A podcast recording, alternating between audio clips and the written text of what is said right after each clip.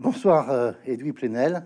Bonsoir ou bonjour, ça dépendra à l'heure à laquelle les gens nous regarderont. Vous me permettrez de, présenter votre livre comme un hommage scrupuleux, entre guillemets.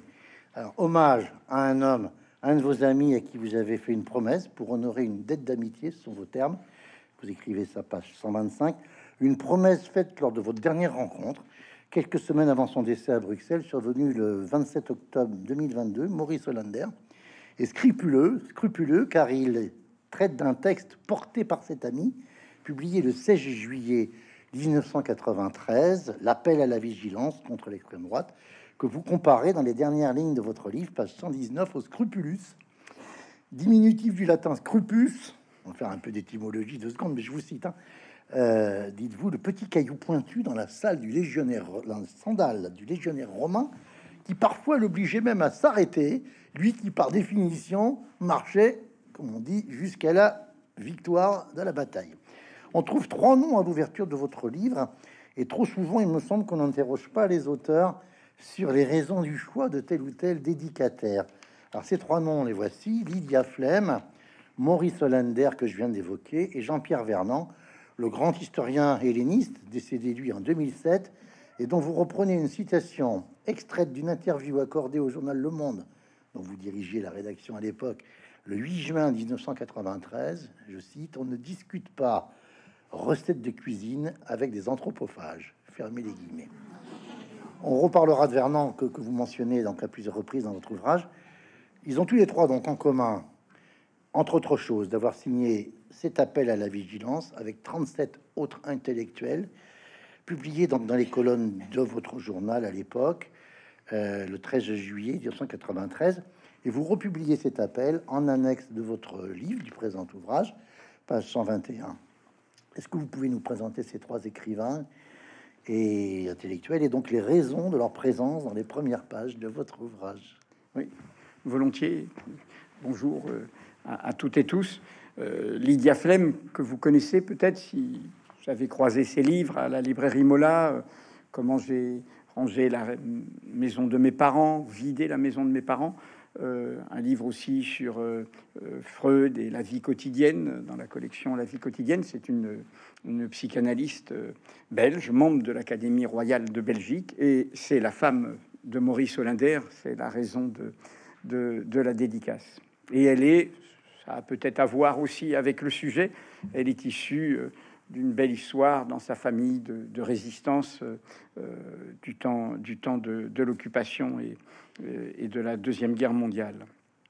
Euh, Maurice Hollander, c'est en fait l'histoire est la suivante, et d'ailleurs c'est la librairie Mola, je voudrais lui rendre hommage, qui a fait le dernier entretien en, visio à distance euh, avec Maurice Hollander alors qu'il était déjà atteint du mal qu'il a emporté, une, maladie qui diagnostiqué tardivement et qui, et qui ne se soigne pas, qui quelque chose qui vous dévore les poumons et qui fait que, au fond, vous n'arrivez plus à respirer. Cette interview euh, euh, dans les archives de Mola est assez émouvante car on le voit euh, chez lui avec un, masque à oxygène. C'était à propos d'un des livres de sa collection, Les lieux de Georges Perec, puisqu'il a publié, grâce à la confiance des, ayants droit de, droit de Georges Perec, toute l'œuvre posthume de, euh, de Perec, de l'auteur de, la vie, de mode d'emploi, de la disparition et, de plein d'autres livres exceptionnels. Alors, euh, euh, Maurice Hollander, euh, cette promesse que je lui ai faite, je la lui ai faite à distance, puisque, on, vu son état, on, on, correspondait que par texto ou par mail, y compris dans les dernières heures. Les amis très très proches que nous étions avons compris qu'il se passait quelque chose et on s'est appelé le lendemain et, on a été aux nouvelles et, il était parti dans, dans la nuit euh, euh, à l'antique, je dirais, avec beaucoup de, dignité. Et Maurice Hollander est donc euh, quelqu'un qui est connu comme à la fois un historien et, et, surtout au niveau du grand public comme un éditeur, puisqu'il a était l'artisan d'une très grande collection, euh, la librairie du XXe siècle, devenue la librairie du XXIe siècle, qui continue. Euh, elle vient de sortir un nouveau livre de Jean-Claude Grimbert, euh, l'auteur de théâtre et de plein d'autres histoires et, également scénariste de cinéma.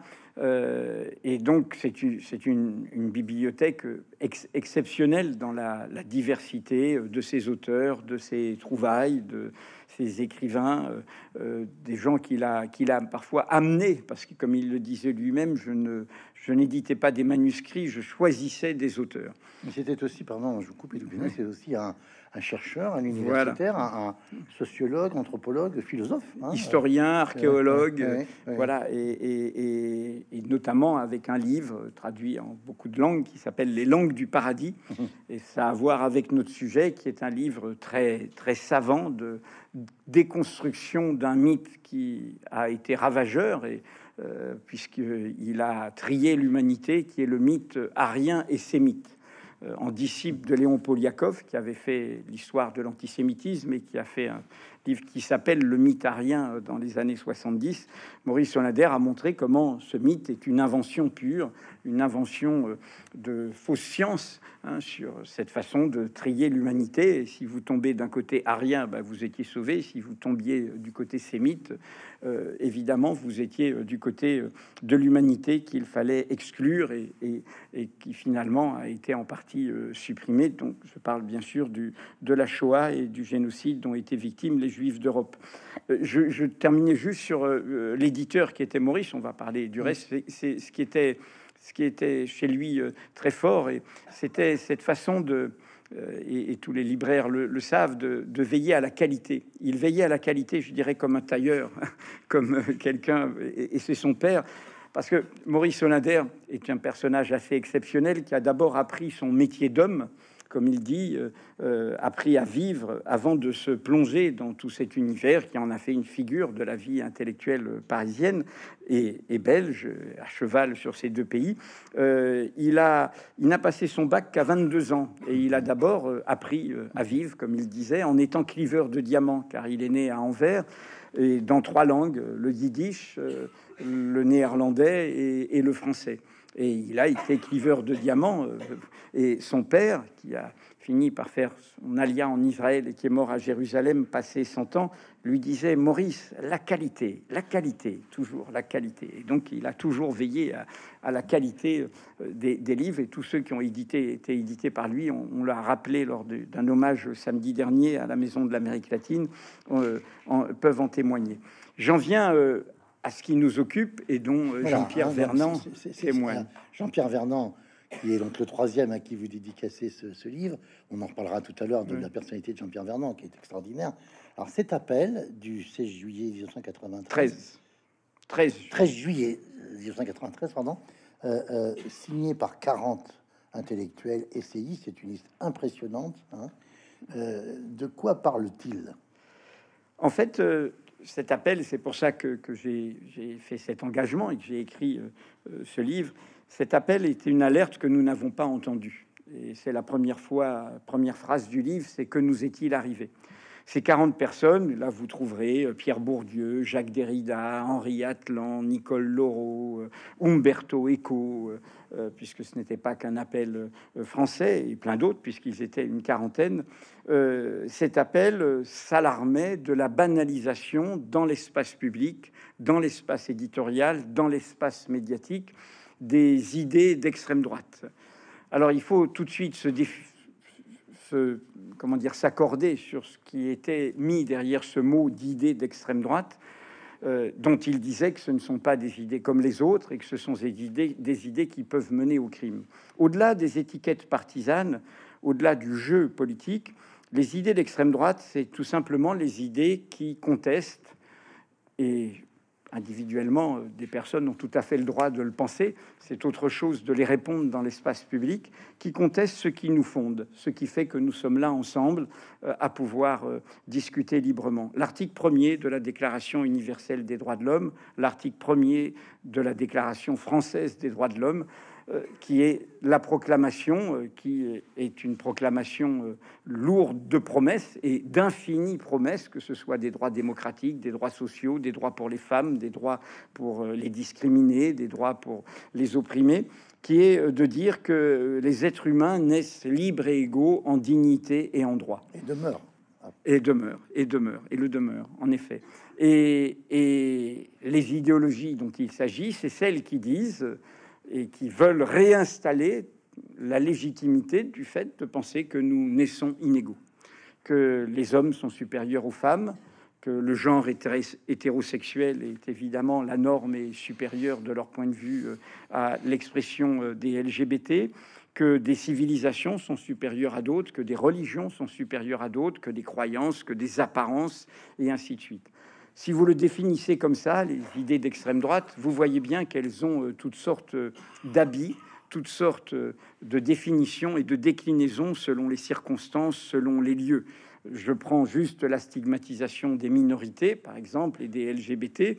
Euh, bien, euh, c'est le discours de Vladimir Poutine aujourd'hui, comme du président euh, du régime obscurantiste iranien, comme de l'extrême droite israélienne qui est au pouvoir, au gouvernement aujourd'hui, et de plein d'autres. Hein, pour prendre juste ce marqueur.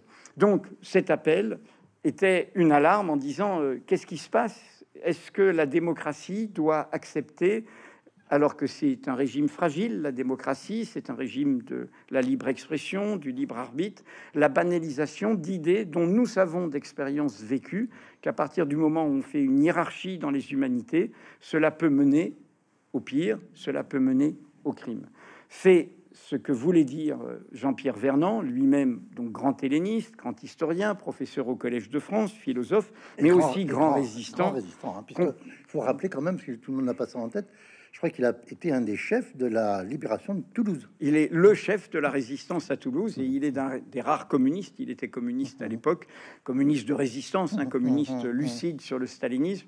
Euh, il, a été l'un des rares communistes avec le colonel Guingouin, Georges Guingouin, le chef du maquis du Limousin, à être fait compagnon de la libération par le général de Gaulle. Il n'en tenait aucune fierté. Euh, il, voilà, il avait fait son travail et il était revenu euh, à ses études. Et la phrase de, de Vernon JP, comme on l'appelait, qui était très proche de Maurice, pour si vous vous souvenez de ce livre exceptionnel de Jean-Pierre Vernant, euh, l'univers, euh, euh, les dieux et nous, des dieux et les hommes, et les hommes, pardon, et les hommes, qui est qui, qui l'a fait accoucher à Vernant et qui était en fait comment Vernant racontait la mythologie grecque à son petit-fils. Exactement. Et il faut imaginer Maurice Hollander et Vernant, Jean-Pierre Vernant à Belle-Île, en Marseille ou à peu près.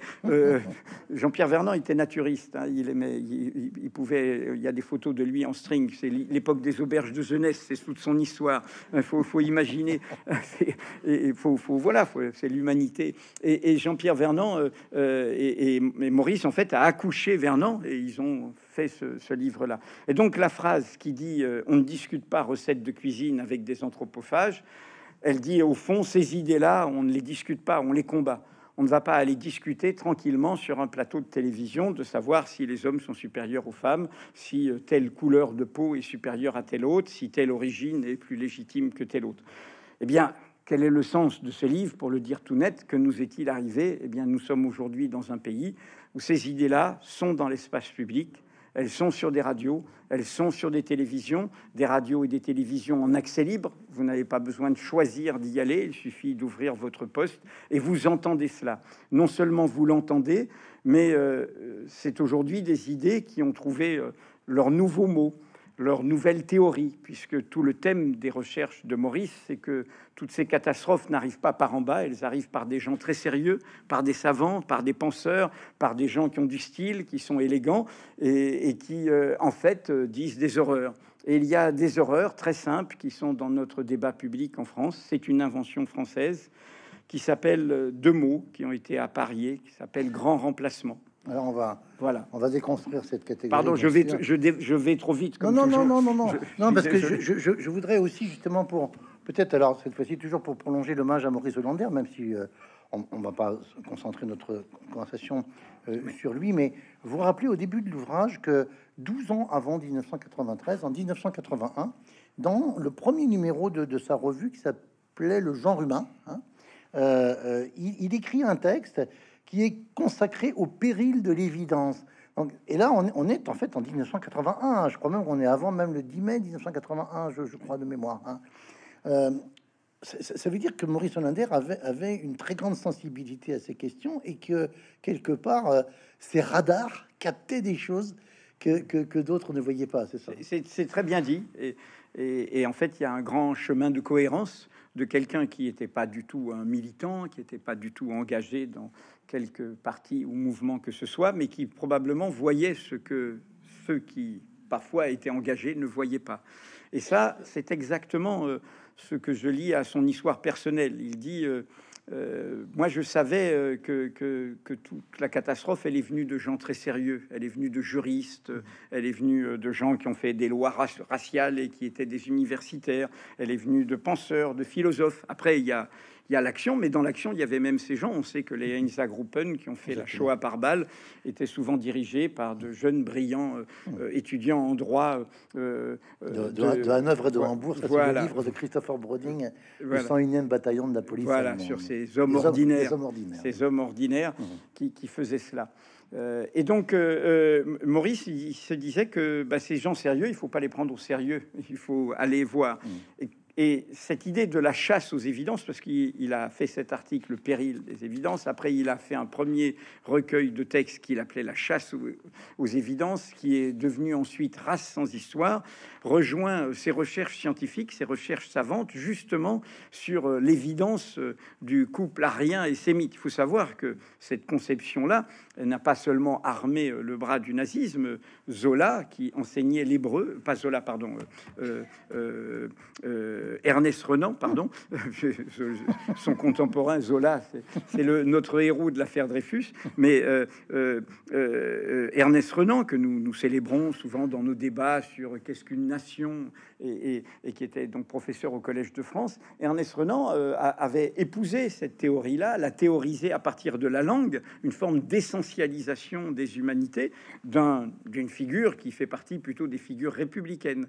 Et il partageait ce type de lecture euh, et, ces fausses évidences avec un Maurice Barrès, euh, mmh. l'éloge du nationalisme intégral, mmh. euh, de la terre, de la terre et des morts. Et, donc, c'est ce, ce, qui était l'obsession de Maurice, c'était de de, pointer, de, mmh. de deviner euh, comment des choses glissaient. Et l'autre obsession qu'il dit euh, dans un autre numéro du genre humain, euh, juste avant l'appel à la vigilance, que je cite, il rappelle cette idée des fragilités des démocraties. Peut-être que qu'on n'a pas assez conscience de ça. Il rappelle que 1922, le fascisme italien, c'est une élection.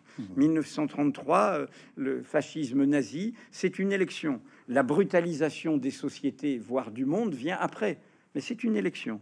Cela arrive par... C'est ce moment par rapport aux gens très sérieux, il y a un moment, peut-être que je devance une de vos questions, il y a un moment que que j'avais accompagné euh, au monde de Maurice Linder, qui est un scoop, comme il dit, invisible, euh, qui est un vrai scoop journalistique que j'ai publié dans Le Monde.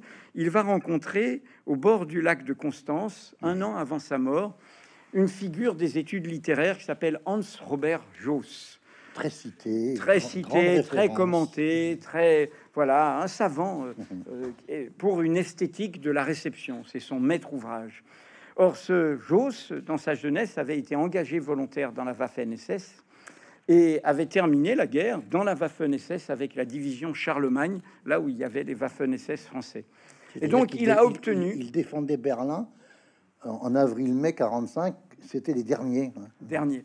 Et il a obtenu ce qui n'existe pratiquement pas, parce que il y a, il y a dans l'histoire du totalitarisme qu'a donné le communisme stalinien, il y a des témoignages, il y a des remises en cause, il y a des confessions. Du côté du nazisme, du côté des intellectuels qui ont accompagné le nazisme, il n'y en a pas, et y compris, il y a toujours eu une volonté de, de, chasser, hein, de d'effacer, de cacher, euh, y compris de la part euh, d'un juriste comme Carl Schmitt, euh, d'un philosophe comme, comme le, Ça y est, j'ai un, Heidegger, voilà, qui, qui, ont tous qui, qui essayé d'amoindrir et de ne pas rendre compte. Et là, il y a un moment exceptionnel où euh, j'ose cite euh, Walter Benjamin, la catastrophe, c'est que tout continue comme avant.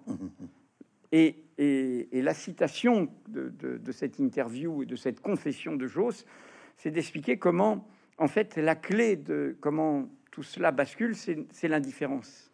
C'est l'indifférence, pardon, Edwy Plenel, mais c'est aussi ce que vous appelez à un moment l'obscurcissement de l'intelligence. Et je voudrais que vous développiez cette notion, parce que cette, cette, cette phrase, l'obscurcissement de l'intelligence, cette, cette notion, elle suit, alors pour le coup, un autre travail extraordinaire qui a été fait par Victor Klemperer, qui est, alors là, un, là aussi, enfin, un, linguiste, euh, philosophe et, juif allemand, qui a euh, écrit ce livre extraordinaire qui s'appelle LTI, la langue du Troisième Reich. On est en 1947 et ce n'est traduit en français qu'en 1996, c'est-à-dire trois ans après, après l'appel. Hein. Expliquez-nous euh, euh, ce que dit Klemperer et, et, qu'est-ce que vous entendez par l'obscurcissement de l'intelligence? Bah, il, faut, il, faut essayer, il faut essayer de comprendre et, et il ne faut pas se dire que c'est un passé révolu faut essayer de comprendre, puisque c'est arrivé à une société très développée, très cultivée, très riche, très industrialisée, euh, avec une très grande culture, comment la barbarie peut naître dans la culture, comment des gens peuvent l'accepter, comment ils peuvent euh, accepter à ce que le crime contre l'humanité euh, soit à leur porte? Et tout le travail de Klemperer, qui s'est caché, sa femme n'était pas juive et il a réussi à, se cacher en restant en Allemagne, il notait, hein, LTI, c'est qu'il notait, notait tout ce qui se publiait. Et c'est comment on s'habitue par les mots.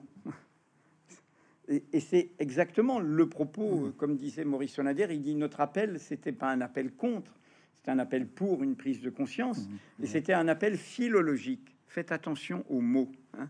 Faites attention aux mots qui, vous habituent à quelque chose euh, et qui vous habituent donc à, l'obscurcissement de l'intelligence, à ne plus voir euh, ce que vous pouvez permettre. Le cas concret, dans, pour moi, et je cite Klemperer à ce propos, je cite aussi Gustave Lebon, L'âge des foules, mmh, mmh. qui dit quelque chose de la même, même manière. Euh, Gustave Lebon a été beaucoup utilisé par euh, les idéologues totalitaires mmh. parce que justement la manipulation des, foules. Je cite aussi Hitler, un passage de Mein Kampf où il dit des choses très simples. Il dit nous nous contestons la vision marxiste de l'humanité, la vision libérale de l'individu. Nous pensons simplement qu'il y a un peuple, Volk. Ce peuple est déterminé par son identité et enraciné dans sa terre. Et il dit, je cite de mémoire, ce sont des mots simples, mais leurs, conséquences sont, il ne dit pas effroyable, il dit un autre mot que j'ai oublié, c'est-à-dire ces mots simples qui installent la contestation de quoi? Bah, Du titre de la revue de Maurice Hollander, mmh, mmh. l'idée qu'il y ait un genre humain. Hein. à partir du moment où vous commencez à faire ces hiérarchies, il n'y a plus de genre humain.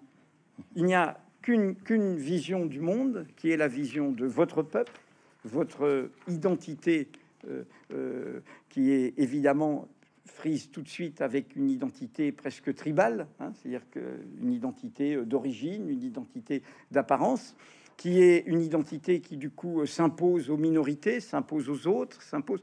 Et à partir du moment où on rentre dans cette logique-là, ben, il n'y a plus de droits humains fondamentaux il n'y a plus de précaution à prendre. Le scrupule sur lequel euh, je, euh, je, termine, ou le grain de sable, comme dit Vernon hein, dans mhm. un autre mhm. texte, hein, mhm. le grain de sable qui enraye les petites machines. Et c'est les deux mots dont je vous parlais tout à l'heure. Euh, grand remplacement, ces deux mots lancés par un écrivain français, Renaud Camus, ancienne figure de la cause homosexuelle, passé du côté obscur de la force, dirais-je, comme dans Star Wars. Euh, popularisé euh, par un écrivain mondialement connu et que vous avez peut-être reçu ici, euh, qui est Michel Houellebecq, et propulsé dans le débat public par un journaliste venu de la gauche, figure emblématique du quotidien dans, de référence de la droite française et figure longtemps du service public télévisuel, je veux dire Éric Zemmour.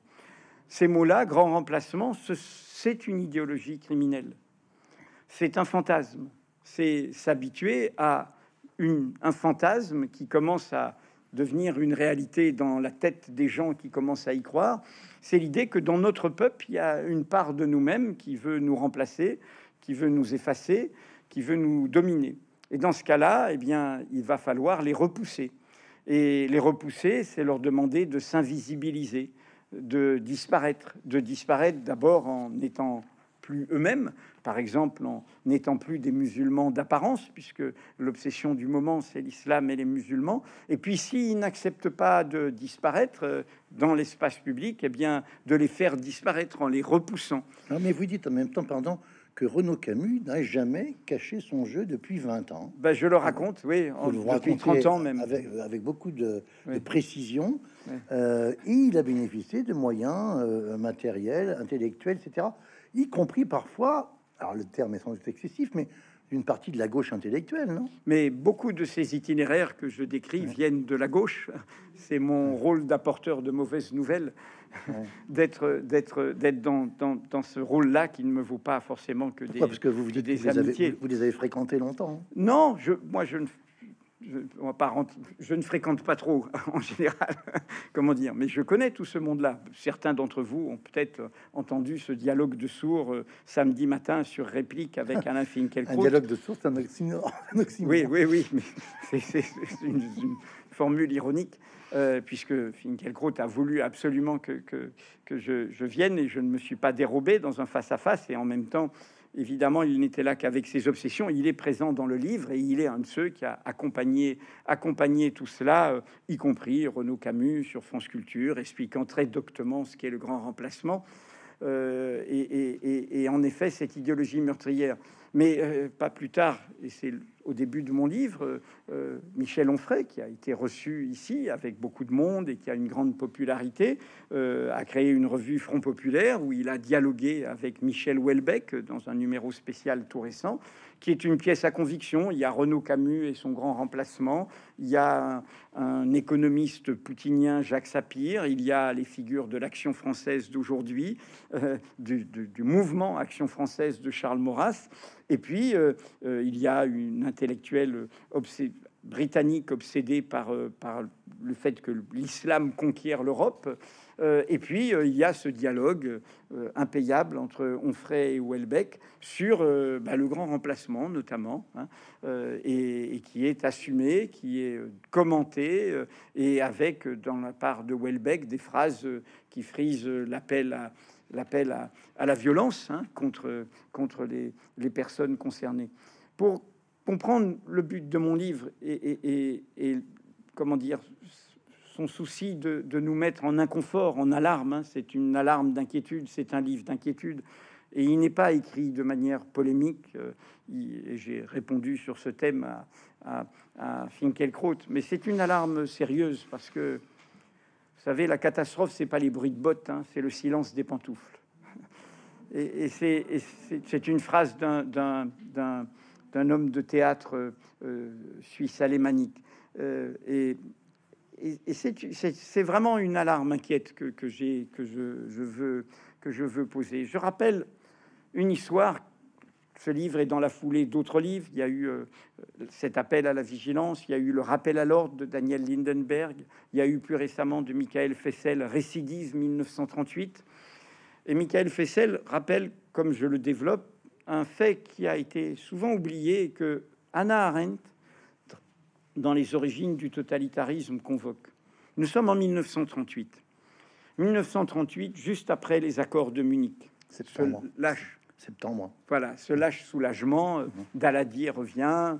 On a conjuré euh, la guerre euh, et on a accepté au fond le coup de force, le premier coup de force à l'extérieur de l'Allemagne du nazisme. En 1938, le régime nazi est tout à fait en bonne relation diplomatique. Il y a des chancelleries, il y a des ambassadeurs.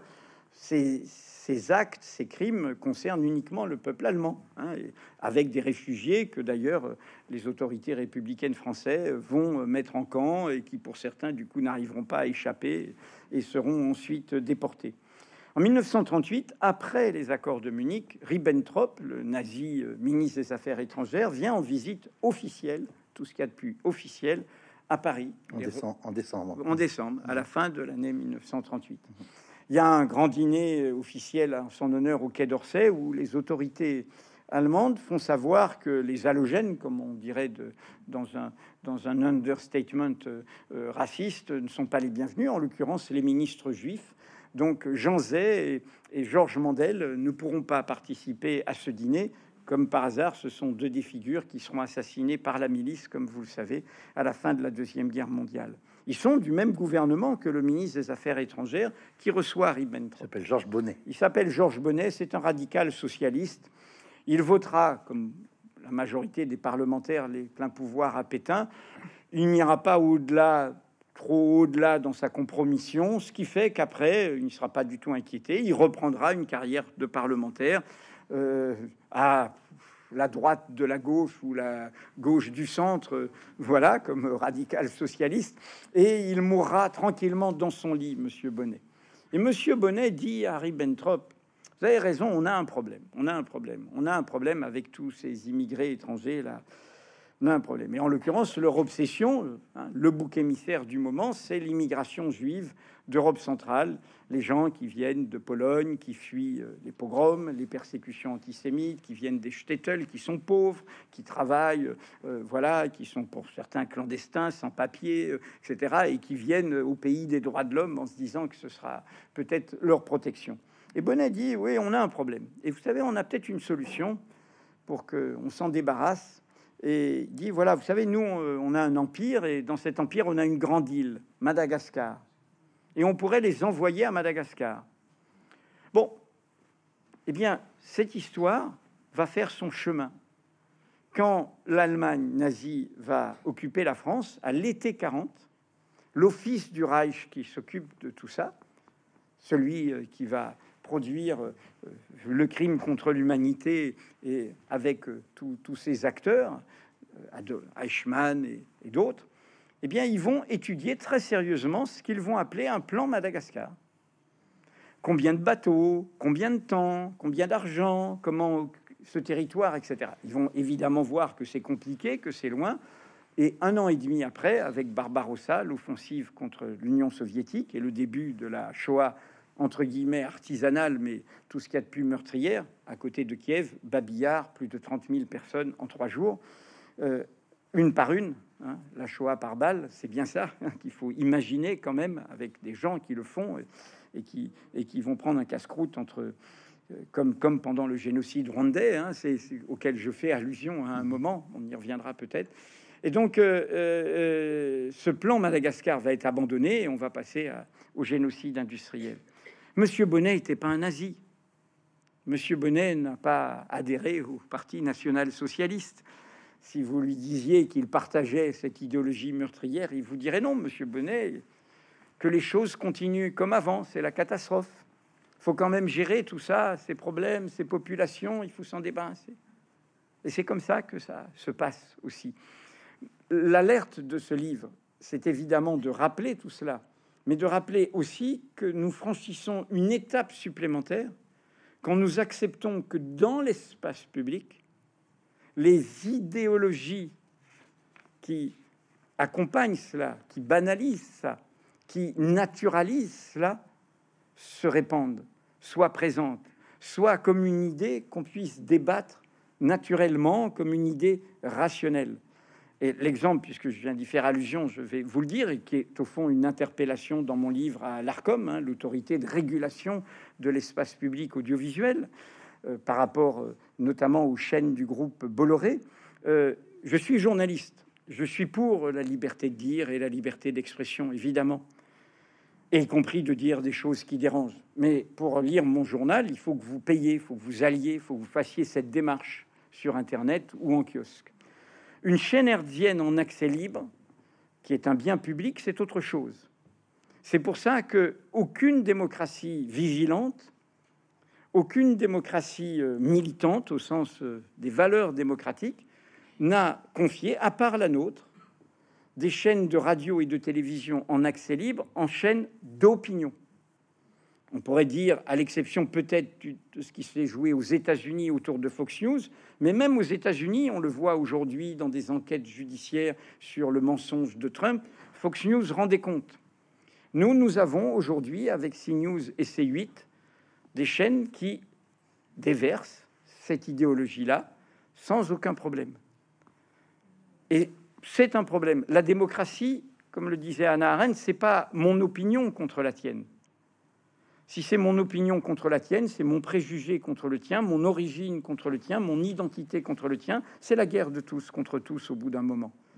Une démocratie vivante, c'est celle qui se donne les moyens de mettre au cœur du débat d'opinion ce qu'elle appelait dans un texte célèbre, Vérité et politique de 1967, Truth of Facts, les vérités de fait. Les vérités recoupées, sourcées, documentées sur le passé comme sur le présent, lequel est encombré de passé. Si c'est le règne des opinions, si c'est la dictature des opinions, si c'est la loi des opinions, eh bien la vérité peut mourir, le rapport au réel peut mourir. Et donc, nous avons là un problème d'absence de vigilance. Monsieur Bolloré ou d'autres peuvent faire euh, des, des, médias confidentiels, des médias militants, s'ils le veulent.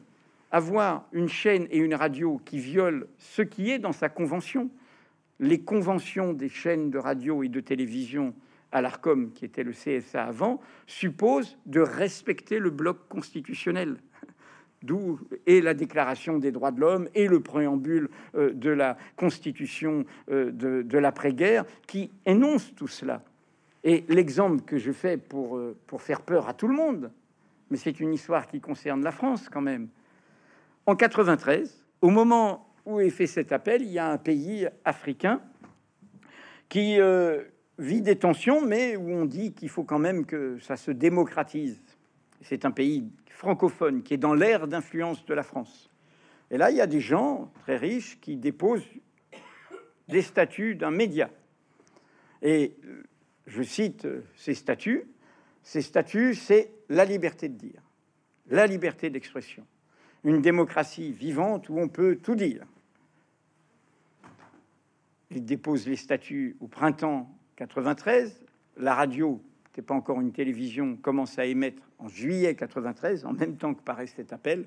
Un an après, puisqu'il s'agit du Rwanda, 800 000 personnes étaient mortes parce qu'ils étaient Tutsis ou compagnes ou compagnons de Tutsis dans ce génocide de proximité entre voisins, où on a pu dire que c'était un génocide qui se faisait avec la machette dans une main et un transistor dans l'autre il s'agissait de Radio Mille Collines, Radio Mille Collines, dont les dirigeants ont été condamnés par les cours pénales internationales, qui était et qui était le média du génocide un média d'entertainment euh, tout à fait bien fait, avec de la très très bonne musique africaine, notamment zaïroise, notamment de, euh, euh, du Congo, très très voilà très entraînant, avec des publicistes à l'image de notre Éric Zemmour, sachant multiplier les clashs des publicistes de la presse extrémiste du Hutu Power qui s'y exprimait, qui disait que les que les, que Tutsis étaient des cafards, comme on a pu entendre Éric Zemmour euh, sur euh, CNews dire à Christine Kelly que tous, vous vous souvenez de cette séquence quand même, que tous les jeunes d'origine arabe, tous les jeunes migrants sont tous des criminels. Et vous avez Christine Kelly, qui est du mon pays euh, d'enfance, la Martinique, qui lui dit Pas tous, Eric, pas tous, d'une petite voix tous. Il a été condamné. CNews vient d'être condamné pour ça, et lui. Mais ce que je veux dire, c'est que cette chose peut être dite, peut être dite et peut donner lieu, de fait, dans les, haines ordinaires dans notre pays, à des actes, euh, des actes de, mobilisation contre ceux qui font l'accueil des migrants, contre les, hospitaliers, contre les associations solidaires, contre les associations humanitaires. Et donc, je, fais très peur en, rappelant euh, Radio Mille Collines, ce qui nous concerne, puisque vous savez que la France n'a pas eu un comportement sous François Mitterrand très respectable s'agissant euh, du génocide rwandais. Et donc, c'est pour dire ça, c'est pour poser cette question de qu'est-ce que c'est qu'une vigilance démocratique, qu'est-ce que c'est euh, qu'une démocratie militante, comme on le dit en Allemagne, ou dans la Constitution il y a cette idée-là. On va revenir, pardon, je vous coupe. Je vous en prie, parce que j'ai tendance à, m'emballer parfois. Euh, on, va, on viendra sur ce que vous appelez cette conception allemande de la démocratie militante. J'ai une question euh, là-dessus. Je voudrais qu'on revienne sur les années 90, parce que euh, c'est important pour, pour, bien comprendre la, la, sociogénèse de ce texte et, les événements qui se sont déroulés. Vous venez d'en parler, alors là, sur un autre continent, donc au, niveau de ce très beau pays le Rwanda. Vous, vous, dites, dans les années 90, c'est coagulé une première alliance rouge-brun avec des personnages assez paradoxaux. quand ils sont pas carrément étranges, donc je vous les cite, hein, vous les dans, dans, dans, votre livre, dire Nallier, Jean-Paul Cruz, vous avez bien connu, euh, grande famille bordelaise, hein, euh, et, Édouard Limonov, que l'on retrouvera plus tard sous la, sous la, plume d'Emmanuel Carrère. Et, vous dites, page 69, qu'une fois cette soudaine fièvre rouge-brune dissipée, ses postures retombées et ses outrances oubliées, ce tournant du début des années 1990 n'en reste pas moins un moment de bascule qui installe le nouveau paysage du débat d'idées en France. Moi, j'aimerais comprendre euh, ce qui s'est passé dans, ce tournant des années 90, milieu des années 93. On est à la fin du deuxième septennat du président Mitterrand.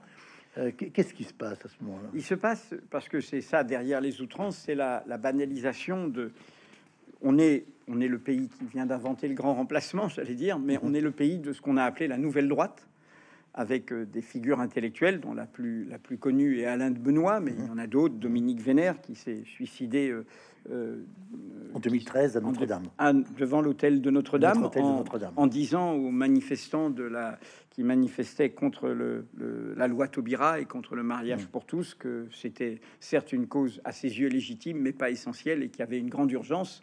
Et en, en samouraï de l'Occident, comme il disait, il s'est suicidé pour leur dire la vraie cause, c'est le grand remplacement. Mmh. vous dites d'ailleurs, on n'a pas suffisamment fait attention à ce truc qui n'était pas qu'anecdotique. Bien sûr, bien sûr, c'était pas un fait divers, ça mmh. disait mmh. quelque chose de très.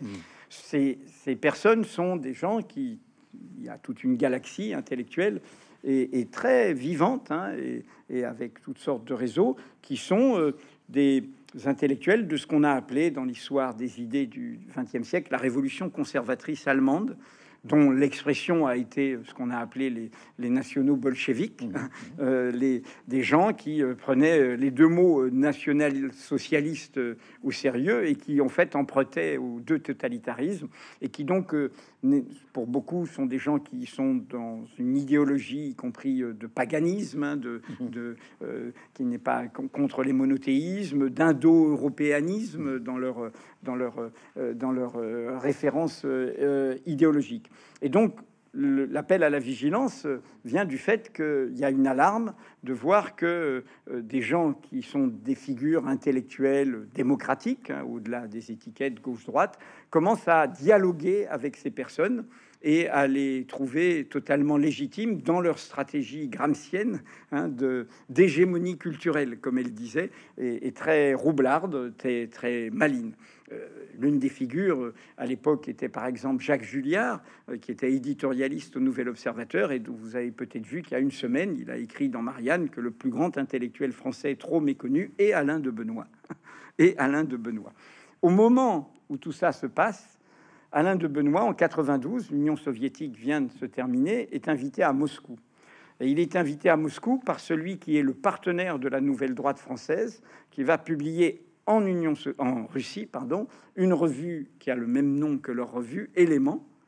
Ce monsieur, c'est Alexandre Douguin, qui a échappé à un attentat. C'est sa fille qui a été hein. tuée. Voilà qui est une des figures idéologiques de, de, la bascule dans un néo-fascisme du pouvoir poutinien, hein, dans une croisade hein, face à un Occident, euh, comme ils disent, qui est un Occident de la décadence, un Occident collectif qui serait euh, euh, celui de, de l'effondrement des civilisations, et ce serait eux les croisés des, de la tradition face à un Occident où même les mots sont repris par, euh, par Poutine, un Occident satanique qui, est, qui est dénoncé comme tel par un pouvoir qui brutalise son propre peuple. Hein. Il n'y a pas de parti d'opposition, il n'y a pas de liberté de la presse, euh, il y a des lois qui viennent d'être promulguées contre la propagande homosexuelle, les associations de droits humains, y compris sur les crimes du stalinisme, ont été interdites. C'est tout ça qui s'est passé en un an. Je parle de mmh. au-delà de la guerre en Ukraine, dans, dans ce qui se passe en Russie. Et Alexandre Douguin, vous pouvez trouver ça très facilement, car il est polyglotte, parle aussi bien français qu'espagnol, anglais et plein d'autres langues. Et donc, euh, vous trouverez son expression idéologique de tout ça. C'est le correspondant de la nouvelle droite française là-bas. derrière les masques et les précautions ici, c'est le correspondant. En 92, un an avant cet appel à la vigilance, il crée à Moscou un parti national bolchevique avec Édouard Limonov, figure de la dissidence, qui euh, en fait euh, va être une figure de cette galaxie rouge-brune qui lui est décédé depuis et qui est une figure un peu aussi euh, très très pittoresque par d'autres aspects de la vie intellectuelle parisienne puis moscovite. Au même moment en France et ce que je rappelle, ce sont des enquêtes que j'avais publiées et faites dans le monde à l'époque, s'ébauche autour d'un écrivain un peu foutraque, Jean Hidernalier, dont certains se souviennent peut-être, et de son journal L'Idiot International, en effet une galaxie rouge-brune qui provoquera d'ailleurs une crise au sein du Parti communiste, car des militants communistes acceptent, et dont la personne que vous citiez, qui était journaliste à Libération, accepte mhm. de participer à tout cela, avec non sans dans, dans les textes que publient ces journaux, euh, non sans flirter euh, explicitement même avec euh, l'antisémitisme dans une vision du complotiste du capitalisme et, identifié euh, à une sorte de, vaste de vaste euh, complot où l'on sent le fantasme du, complot juif et du capitalisme ramené à, ce, mot brandi qui serait Rothschild hein, et on, le, voit. Et donc j'ai décrit ça à l'époque. J'ai décrit toutes ces glissades toutes ces façon de faire. Et en effet, une fois tombé euh, l'excès, euh, la, virulence de tout ça, euh, reste le début de cette banalisation. Dans ce livre, il y a une personne qui est concernée et qui était, qui était mise en cause par cet appel, non pas nommément, mais par les débats qui ont suivi, parce que ça a été suivi d'un an de séminaire. Mhm. Ça s'est terminé par un colloque à l'Institut Mémoire des éditions de, de l'édition contemporaine à Caen, mhm. avec Umberto Eco, qui, que je cite. Qui a, euh, cette personne a été à l'époque connue comme une figure euh, euh, des études sur le racisme, et notamment sur la nouvelle droite.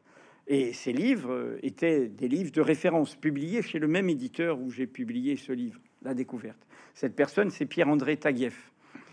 Et en fait, Pierre-André Taguieff est, quelqu'un, c'est les énigmes des époques de transition, qui est passé de la d'un savoir d'entomologiste sur ce monde-là, hein, et, qui à un moment, comme quelqu'un qui se penche trop euh, sur son sujet d'étude, a été happé au point de commencer à dire que le problème n'est pas le racisme, c'est l'antiracisme.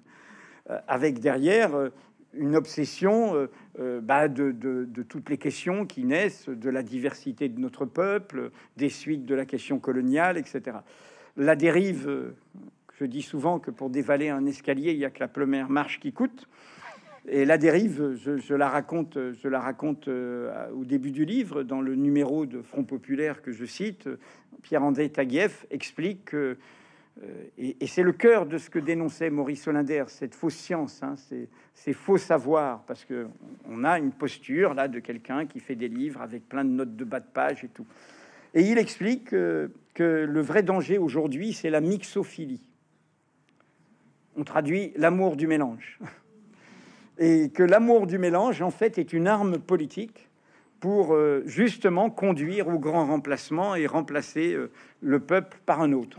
On, va, on va terminer parce que je voudrais que. je, dis juste sur la, la, mixophilie, en fait, c'est l'obsession du métissage. En fait. Alors justement, parce que euh, je, voudrais terminer. Alors, j'aurais eu, plein de, eu plein de questions à vous poser. Euh, sur la démocratie allemande qui, qui, qui, qui, qui aurait une capacité à, à, défendre sa démocratie, j'étais un petit peu plus dubitatif et, je, je, voulais, par exemple, faire évoquer avec vous ce qui s'est passé au moment de la lutte contre la fraction armée rouge. Vous en parlez d'ailleurs je me souviens des critiques d'Heinrich Böll, Böll, de Margarete von Trotta et d'autres, euh, euh, lorsque les services de renseignement allemands ont, essayé de, ce qu'on appelle taper la mouvance hein, autour de, de, la fraction armée rouge.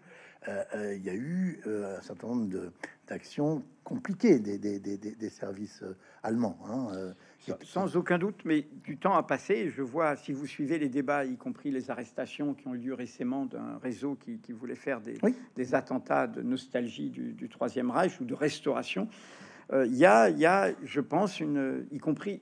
quelle est mon alerte en clair? Euh, je, je, suis. Hum. ce débat est évidemment légitime. Les, excès que pourrait avoir une mmh. défense des, des institutions démocratiques. Mais mon débat, en fait, mon alerte, et elle nous concerne tous, c'est une démocratie, c'est pas simplement des institutions, c'est pas simplement le droit de vote, c'est pas simplement choisir des représentants, c'est un système complexe euh, qui suppose quel est euh, l'état du débat public, mmh. quel est la, euh, le respect du débat public. Et ce que je suis en train de dire est au cœur de ce qui se passe hors de ces murs, qui est dans toutes les tribunes de gens très raisonnables qui disent au pouvoir actuel que euh, non, la démocratie ne se ramène pas au vote pour un seul. Le je termine juste là-dessus, peut-être au vote pour un seul, euh, et que par exemple les organisations syndicales, elles font partie de la légitimité démocratique, et que on ne peut pas imposer euh, des dispositions qui concernent le quotidien de tout le monde, les solidarités intergénérationnelles, etc., contre la vie unanime des voix légalement, c'est une loi française de 1950, légalement autorisée à représenter le monde du travail. Et que penser que l'on peut faire ça, c'est créer une très grande violence symbolique, y compris un très grand ressentiment dans la population. Il y a un texte d'un universitaire euh, de, de, la fondation Terra Nova qui vient de sortir, qui dit, mais ça, c'est comme ça qu'on prépare des catastrophes parce qu'on humilie trop, on ne prête pas assez attention. C'est la fin du livre, le scrupule, la précaution. Et, la précaution, pour moi, c'est de quoi sommes-nous nous-mêmes complices? Alors justement, Edwin Plenel, ma dernière remarque à prendre la, la, parole à la salle. Page 116, vous, vous, citez un très beau texte de Jean-Pierre Vernant, extrait de son dernier livre, ça s'appelle la, traversée des, frontières. Et si dites-vous, le, dernier texte euh, de cet ouvrage euh, et son titre est Franchir un pont. Alors, je, vais, je vais le lire parce que je trouve que c'est une peut-être une façon euh, peut-être presque plus positive, justement, enfin positive, de répondre à cette détestation de la mixologie que vous, que vous évoquiez tout à l'heure. Voici ce que dit Vernon. Pour être soi, il faut se projeter vers ce qui est étranger, se prolonger dans et par lui. Demeurer enclos dans son identité, c'est se perdre et cesser d'être on se connaît, on se reconnaît, on dirait presque une, chanson, on se construit par le contact, l'échange, le commerce avec l'autre, entre les rives du même et de l'autre, l'homme est un pont. On prête à Isaac Newton cet, aphorisme célèbre selon lequel, gens en son temps, les hommes construisaient plus de murs qu'ils ne lançaient de ponts. Euh, euh, qu'est-ce qu'il faudrait pour euh, continuer, sinon à abattre les murs, faire en sorte qu'il ne s'édifie pas? Il faut que nous ayons cet imaginaire de la relation. Et il faut que nous le promouvions, nous le défendons, ça dépend de nous. Et ce n'est pas que ici, c'est dans beaucoup de, de pays qu'on essaye de couper les ponts. Hein, de couper les ponts. Et, d'ailleurs, cette époque est aussi celle des guerres euh, yougoslaves. Et je vous rappelle le pont de Srebrenica. Hein, hein, il fallait le pont, le pont de Mostar. De Mostar, pardon. et le siège de, et le pont de Mostar qui a été reconstruit de Très, très beau. voilà. été reconstruit. Oui. Et, donc, euh, c'est pour faire écho, euh, puisque j'ai pas mis, je suis resté sur mon cap de, de déployer cette histoire et, de la donner à comprendre dans, dans ce livre. Et je crois, de manière, j'espère, pédagogique et, pour les jeunes générations. Euh, l'écho pour moi de ce passage de Vernon, c'est l'écho de quelqu'un qui m'a beaucoup inspiré. Euh, un double maître, comme je disais, M-A-I-T-R-E, mais il faisait deux mètres, qui est Édouard Glissant, le défenseur de l'identité relation, qui nous expliquait qu'il n'y a pas d'identité à racine unique, que si une plante, on pense qu'elle a une racine unique, qu'elle n'a pas besoin du terreau, qu'elle n'a pas besoin de l'humus, qu'elle n'a pas besoin des autres plantes, qu'elle n'a pas besoin de l'air, qu'elle n'a pas besoin de tout ce qui l'entoure, eh bien, elle va mourir. Et donc, toute identité de relation, euh, je change, échangeant avec l'autre sans me perdre ni me dénaturer pour autant, disait Édouard Glissant. Et cette philosophie de l'identité-relation qui a inspiré toute l'œuvre de, cet homme, œuvre poétique, œuvre romancière, romanesque, œuvre, philosophique, œuvre théorique, euh, pour moi, c'est le cœur de l'imaginaire que nous devons défendre. Euh, après, il y a plein de problèmes dans la vie quotidienne, il y a plein de problèmes sociaux, il y a plein de problèmes de civilité et de, et de comment nous vivons ensemble. Mais quel est notre imaginaire? Et mon alarme, et le livre se termine dans une ouverture au monde, puisqu'il parle aussi euh, de textes qui existent ailleurs, hein, et y compris de, ce qui se passe, euh, par exemple, au Moyen-Orient et, mmh. et, dans, dans, la, la, brutalisation de la démocratie israélienne dans dans le résultat de l'ignorance de la question palestinienne, hein, et on voit bien que, c'est un, moment de vérité qui se passe depuis que l'extrême droite raciste est réellement, explicitement au pouvoir en Israël, qui est, le risque, et, vous voyez bien que ça unifie toutes sortes de régimes aujourd'hui. Ce risque, en effet, qu'il n'y ait plus de genre humain, que ne soit que juste que ce qui est bon pour mon peuple. Ce qui est bon pour mon peuple, c'est ce qui est juste. C'est une phrase d'Hitler aussi. C'est une phrase d'Hitler. Ce qui est juste, c'est ce qui est bon pour mon peuple. À partir de ce moment-là, qu'est-ce que l'on met à bas? Eh bien, cette prise de conscience que la catastrophe européenne a permise et dont l'auteur est un Français, René Cassin, lui aussi compagnon de la Libération, juriste, figure du judaïsme laïque qui était auprès de, de, de Gaulle à Londres et qui est le rédacteur de la Déclaration universelle des droits de l'homme, René Cassin. Et il disait la leçon de ce qui est arrivé, c'est qu'on ne peut pas faire aveuglement confiance aux États. On ne peut pas faire aveuglement confiance aux nations. Il faut des principes qui s'imposent au-dessus d'eux. Il faut des principes internationaux. Il faut des droits humains fondamentaux.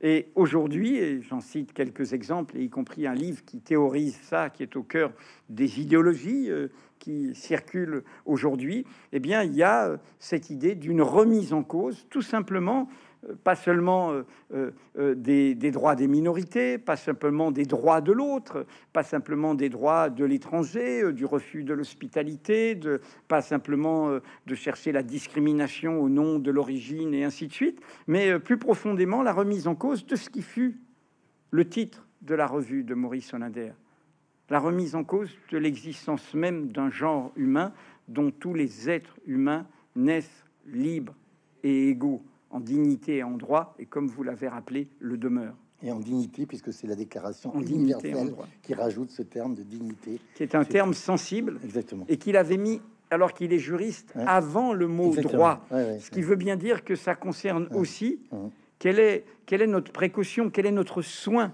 quels soins nous prenons, quelles que soient nos divergences, nos débats, nos, nos nuances, nos intérêts, quels soins nous prenons et, si, j'ai une cohérence dans mon itinéraire, c'est quel soin je prends, par exemple, la, la nécessité d'avoir une information libre, indépendante. C'est chacun a rendez-vous avec lui-même à un moment où il est.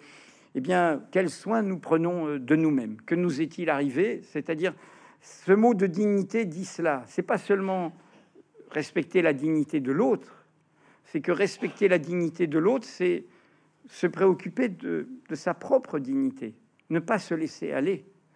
Voilà, je vous relance pas, Edouard Plenel, je crois qu'on peut applaudir.